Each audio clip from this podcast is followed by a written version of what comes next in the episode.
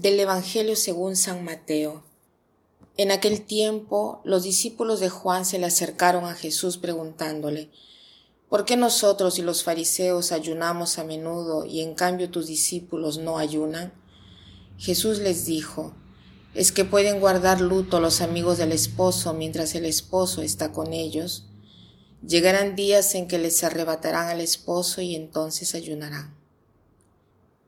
En todas las religiones está presente el ayuno. El ayuno es una práctica ascética indispensable para el hombre y Jesús está siempre enseñándonos el ayuno, nos enseña la virtud, que es más que el ayuno, porque aprender a comer no es fácil. Tantas personas prefieren comer las cosas superficiales y después hacer el ayuno. Prefieren gozar de la vida por un periodo y después tal vez sacrificarse por otro. Jesús nos enseña la moderación, saber usar las cosas del mundo según el proyecto de Dios. Incluso para los cristianos existen los días de ayuno y son días en los cuales se recuerdan la pasión de Jesús. Y son tanto los aspectos del ayuno, las ventajas y, y significados. El primer significado seguramente es el de la espera del esposo, como dice Jesús es que pueden guardar luto los amigos del esposo mientras el esposo está con ellos. Llegarán días en que les arrebatarán al esposo y entonces ayunarán. El primer motivo es sentir el hambre, que somos fuertes por el hambre de Dios, nos hace desear aún más el cielo. Después, el motivo obviamente es el de dominarse a sí mismo. Si ustedes tienen a una persona que las manda a hacer algo y no son capaces de sustraerse a lo que les manda, ¿qué cosa quiere decir? Que son esclavos, que son dependientes de aquella persona. Si en cambio dicen que no, quiere decir que son libres. Tantas veces no somos capaces de decir que no a nuestros apetitos y es como si fuéramos esclavos de alguien o sea, dependientes de nuestros instintos, de nuestras pasiones, de nuestro apetito irregular. Entonces, ayuno tiene la componente de ofrecer algo al Señor por la familiaridad de quien no tiene que comer generalmente. Nosotros comemos y comemos varias veces al día. Es más, el, mal del occidente es que se come demasiado y mal. Entonces, hacer el ayuno conlleva a ser solidarios con el resto del mundo.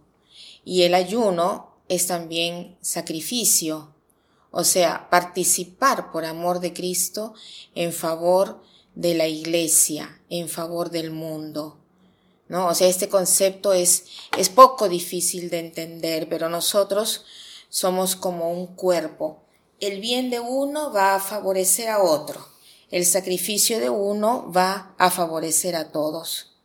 Entonces, unir nuestros sufrimientos por la falta de comida, por la falta de pasión de Cristo, aquel sufrimiento es redentor. Porque Jesús ha escogido el sufrimiento para salvar al mundo. O sea, cuando yo puedo ofrecer mi sufrimiento al de Cristo, mi sufrimiento se convierte en redentor. Juan Pablo II escribe estas palabras en la encíclica Salvificis Doloris, cuando dice, obrando la redención mediante el sufrimiento, Cristo ha elevado al cielo el sufrimiento humano al nivel de redención. O sea, también cada hombre en su sufrimiento se puede convertir en partícipe del sufrimiento de Cristo. Y después más adelante dice, todos los que participan en el sufrimiento de Cristo conservan en su propio sufrimiento una especialísima particular particularidad del infinito tesoro de la redención del mundo y pueden compartir ese tesoro con los demás. Qué hermoso que verdaderamente podemos participar de la redención de los demás. Cristo no tenía necesidad de nada, pero ha querido hacernos partícipe de su plan de salvación y esto es maravilloso. Hoy entonces hagamos el propósito de ofrecer en este periodo de cuaresma, sobre todo el día de hoy, ¿no? eh, las contrariedades, por ejemplo, o cualquier tipo de sufrimiento que tengamos, la fuerza eh, de ofrecerla al Señor por la redención del mundo. Y para terminar quisiera citarles una frase que dice así, el mejor camino para llegar al corazón es seguramente el estómago. El mejor camino para llegar al corazón es seguramente el estómago. Que pasen un buen día.